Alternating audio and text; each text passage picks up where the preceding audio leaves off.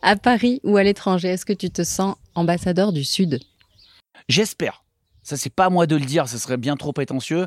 Moi, mon rêve, ça serait de l'être et de faire des soirées de l'ambassadeur avec des Ferrero Rocher comme dans la pub. Bien sûr. Me dire, je suis ambassadeur du Sud et vraiment de dire, ouais, c'est quoi ces soirées? Mais c'est les soirées de l'ambassadeur, c'est toujours une réussite. C'est les soirées de l'ambassadeur du Sud.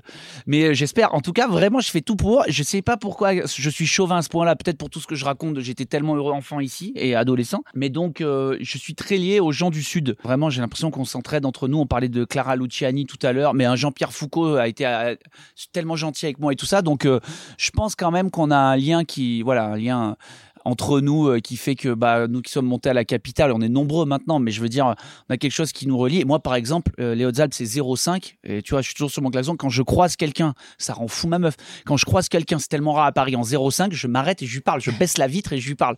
Et les gens sont en alu. Ils disent, mais pourquoi ils nous parlent? Je dis, ah, 0,5, c'est d'où exactement et tout, machin. Et donc, je leur parle. Si je vois un 0,5 à Paris, je suis comme un fou. Donc, voilà, je, je, en tout cas, je sais pas si je suis un bon ambassadeur. En tout cas, je fais tout pour euh, parler du Sud et dire à quel point c'est cool